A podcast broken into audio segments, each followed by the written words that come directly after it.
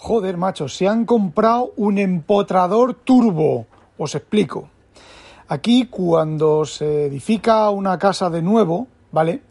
Pues se, se hace el solar, se prepara, se hacen los cimientos, normales, igual, exactamente igual que pueden hacer en cualquier otra casa, eh, vosotros que vivís en España o en cualquier otro país de los que me escucháis, y luego viene el empotrador.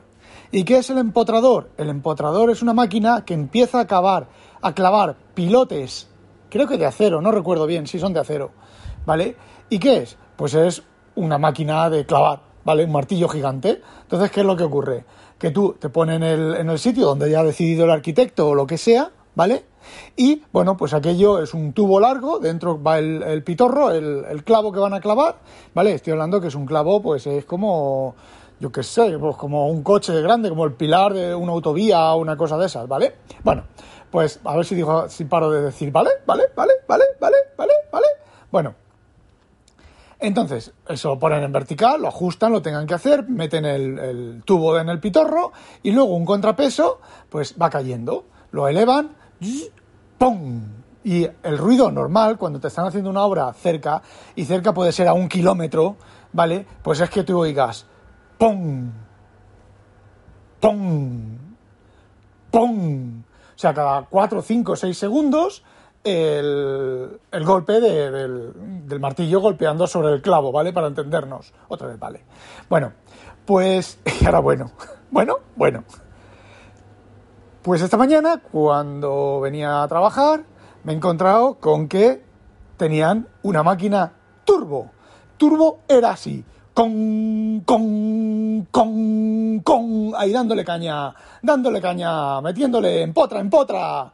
Ha sido horrible, tiene que ser horrible. Si ya cuando tarda 4 o 5 segundos o 10 segundos hacer el, cada golpe ya a uno le resuena la cabeza, Tú imagínate en el, casi en el centro de la ciudad que han hecho, han tirado un bloque de edificios, ahora os contaré una cosa sobre eso, han tirado un bloque no, dos, tres bloques de edificios, los han tirado por completo y están, van, a, van a edificar.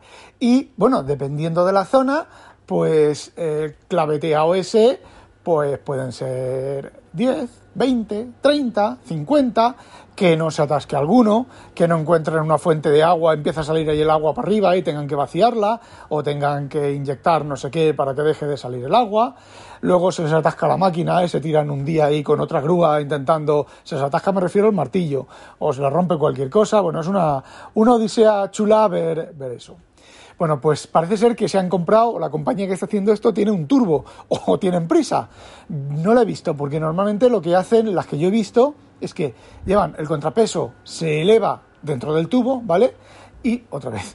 Y se suelta el cable y cae por su, por su velocidad, entonces hay que volverlo a elevar, lo que tarda a elevar y lo que tarda a caer. Bueno, pues esta no lo sé, por la he visto de lejos, no me he acercado mucho porque iba camino del trabajo, pero esta no parece así, esta parece que es algo que está martilleando.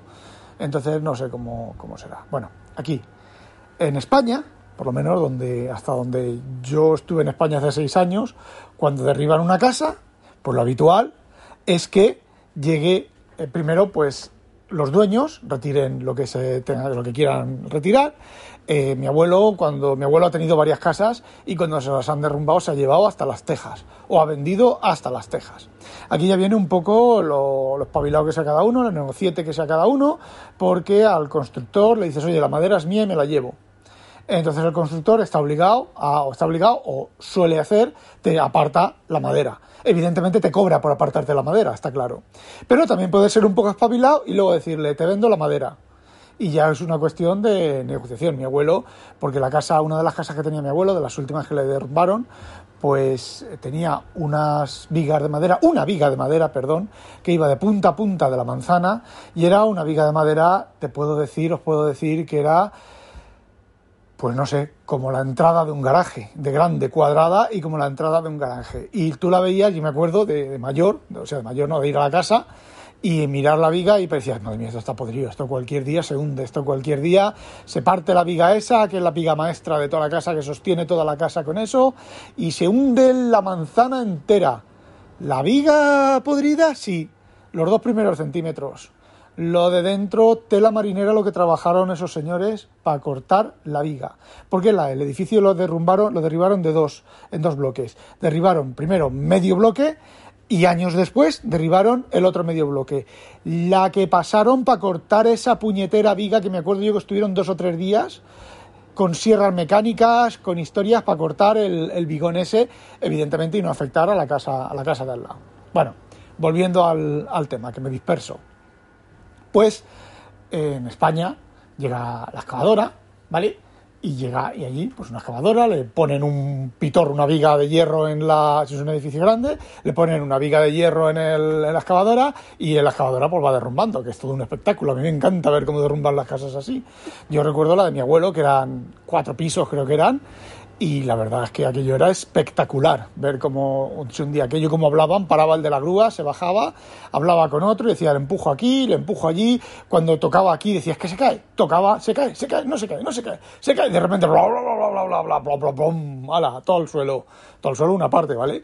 Eh, esa es una de las maneras. Otra de las maneras, cuando peligra y es delicada la cosa, pues albañiles, ¿vale? Y van, otra vez con vale, albañiles y van pues tirando las paredes con mazas, pim pam, pim pam, pim pam, y tardan, pues bueno, semanas. Lo que con una excavadora es un rato. Y bueno, pues aquí no, señores, aquí no. Aquí primero un grupo de trabajadores se lleva todos los cristales, se los lleva, ¿eh? Desmontan los cristales y se los llevan. Algunos se les rompe, otros simplemente los rompen porque no porque los tienen que romper, porque no se pueden quitar, pero los desmontan y se los llevan. Luego vienen los de las puertas y las ventanas, desmontan las puertas y las ventanas y se las llevan, las que pueden llevarse. Yo también he visto a, a con a albañiles con la gente esta con los esto que usa la policía para tirar las puertas abajo tirando puertas abajo vale pero si no desmontan las cerraduras se llevan las cerraduras se llevan las bisagras y luego se llevan las puertas y quitan las puertas y los marcos de las puertas del edificio. Yo no sé si, si será por un tema ecológico o simplemente porque eso bueno pues tiene reuso o tiene eh, simplemente reciclado vale dinero vale Re, bueno vale dinero vale pero mmm, no sé cuánto dinero vale eh, vale, en el que a lo mejor sí que sale rentable, no lo sé. Bueno, pues luego fontanería, cables. Se tiran un mes para derrumbar, para el bloque este que os digo, que son una manzana, ¿vale? Era una manzana, pero eran dos bloques o tres. Pues se tiraron mes, dos meses, puede que sí, que dos, dos meses o tres, quitando todo eso. Y luego sí, luego cuando ya queda la estructura, entonces sí, entonces viene una máquina y en un rato se lo come todo por delante. Además, son.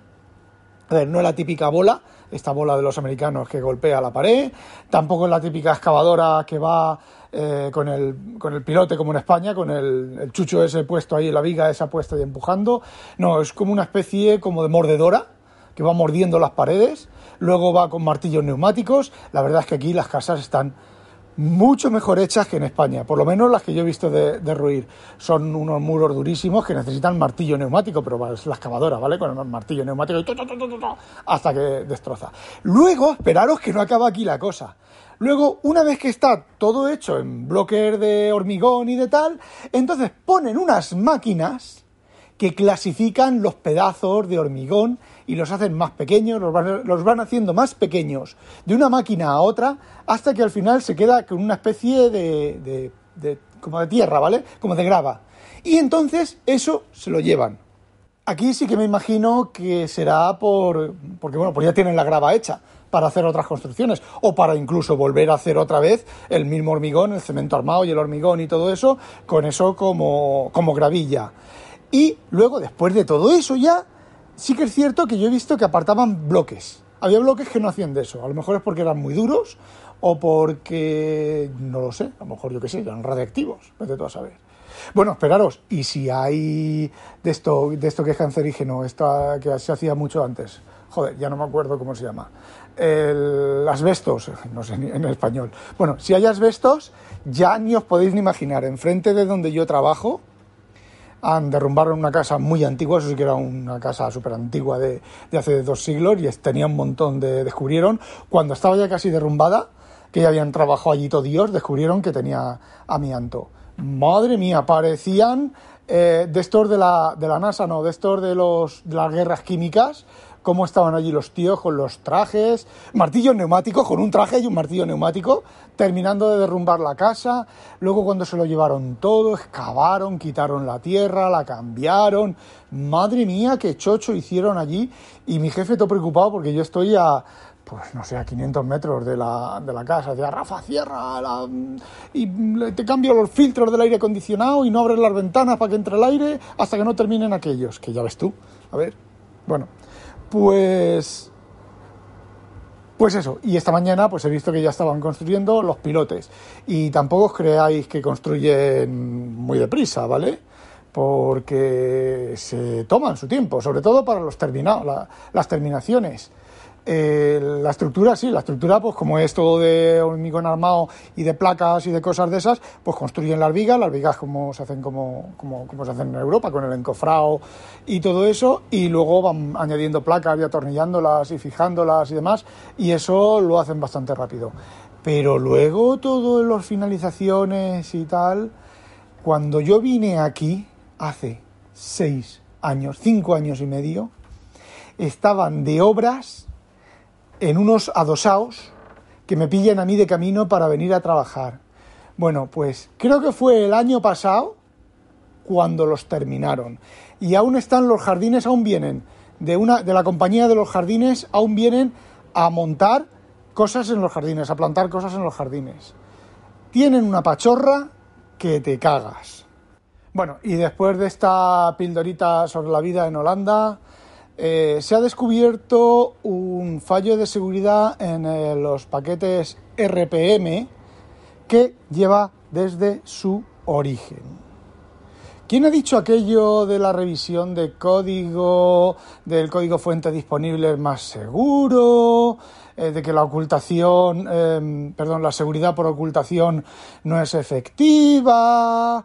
A ver, no sé cuántos años lleva RPM, pero yo era un crío cuando empezaron con el Mandriva, la compresa, perdón, Mandrake, la compresa con alas y Red Hat y todo eso. Y el fallo de seguridad está desde el origen del formato RPM.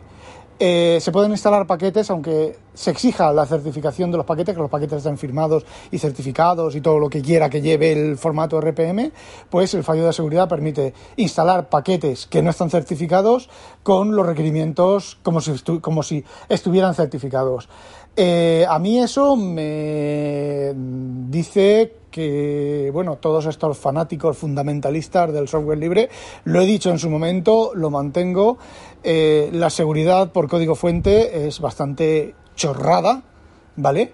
Y eh, porque los fallos de seguridad no se descubren con el código fuente, se descubren con los programas compilados y mirando, ya lo, ya lo he comentado en alguna, otra, en alguna otra situación, tú tienes el programa compilado y tú sabes que la versión de C++, de, okay, de Visual Studio, la librería del runtime, pues tú sabes que genera estos, estas secuencias de instrucciones. Pues tú buscas esas secuencias de instrucciones en el compilado y entonces buscas eh, un fallo de seguridad, ¿vale? Intentar metérsela doblada. Y con eso igual, cuando Microsoft Ahora, el parche este que ha salido de lo de la red de Microsoft, eh, en el momento en que sacan el parche, los que no sabían del fallo de seguridad, los que no sabían cómo se producía el fallo de seguridad, cogen la DLL o el fichero antes del parche y el fichero después del parche. Realizan un análisis de las diferencias y encuentran el fallo de seguridad y lo pueden explotar. Eh, no sé hoy en día qué herramientas habrá de eh, de cosas de esta, ¿cómo se llama? De postmortem, no, de foreign, eh, bueno, como se llamen, para detectar todo eso y para mirar todo eso, pero ya, ya en la época de Windows 11 y, uy, de Windows 11, de Windows 3.1 y de, y de MS2 y demás, Andrew Schulman, que fue una, mm, digamos que fue un grano en el culo bien gordo de Microsoft, pero bien gordo, pues ese tío ya tenía herramientas de análisis. Con las herramientas que él tenía se demostraba si, sin disponer del código fuente, si un programa estaba copiado de otro. O sea, si habían copiado el código fuente de, un programa al otro. Y bueno, y análisis post-mortem, de, post-mortem no, análisis de seguridad sobre las secuencias de instrucciones y demás. Y bueno, como decía, a todos esos Linuxeros fantasiosos y fundamentalistas, ya sabéis para lo que sirve la seguridad. Eh, pero, pero, pero, pero aquí hay otra cosa. ¿Cómo es que un fallo de seguridad ha estado ahí desde hace tanto tiempo, desde el origen? ¿Fue puesto a propósito? Preguntaoslo. Esto es como la puerta trasera del interbase. Mirad, ya tengo, ya tengo dos, dos, dos puntos de apoyo para los fundamentalistas del software libre. La puerta trasera del interbase, del interbase. Que if user es igual y password es igual, toma, traca. Puerta abierta. Digo, a pajera abierta. Y ahora esto. Así que, bueno, chicos. eh, ahora en serio, son temas muy delicados. La falsa confianza, como digo a los usuarios de Mac, la falsa confianza es un es casi más peligrosa que los fallos de seguridad, ¿eh? Porque tú en Windows, tu profile, por ejemplo, no lo puedes borrar, pero en Mac puedes borrar toda tu carpeta home, la puedes borrar entera. Y en Linux igual. No, en Linux con una cuenta de administrador puedes formatear entero el disco, borrar entero el disco sin que Linux se entere. Y luego cuando la próxima vez que reinicies o que vayas a ejecutar un programa te vas a encontrar eh, con una sorpresa. Eso con Windows es prácticamente imposible, ¿vale? Y con Mac el núcleo, el sistema, también es prácticamente imposible. Tu cuenta de usuario creo que lo puedes borrar todo sin, sin, vamos, con un comando de consola lo puedes borrar todo y quedarte sin nada. Bueno chicos, eso era lo que quería contaros. No olvidéis sospechosos, sospechosos habitualizaros. Y ojo con las perforadoras de repetición. ¡Hala! A demonio. O algo.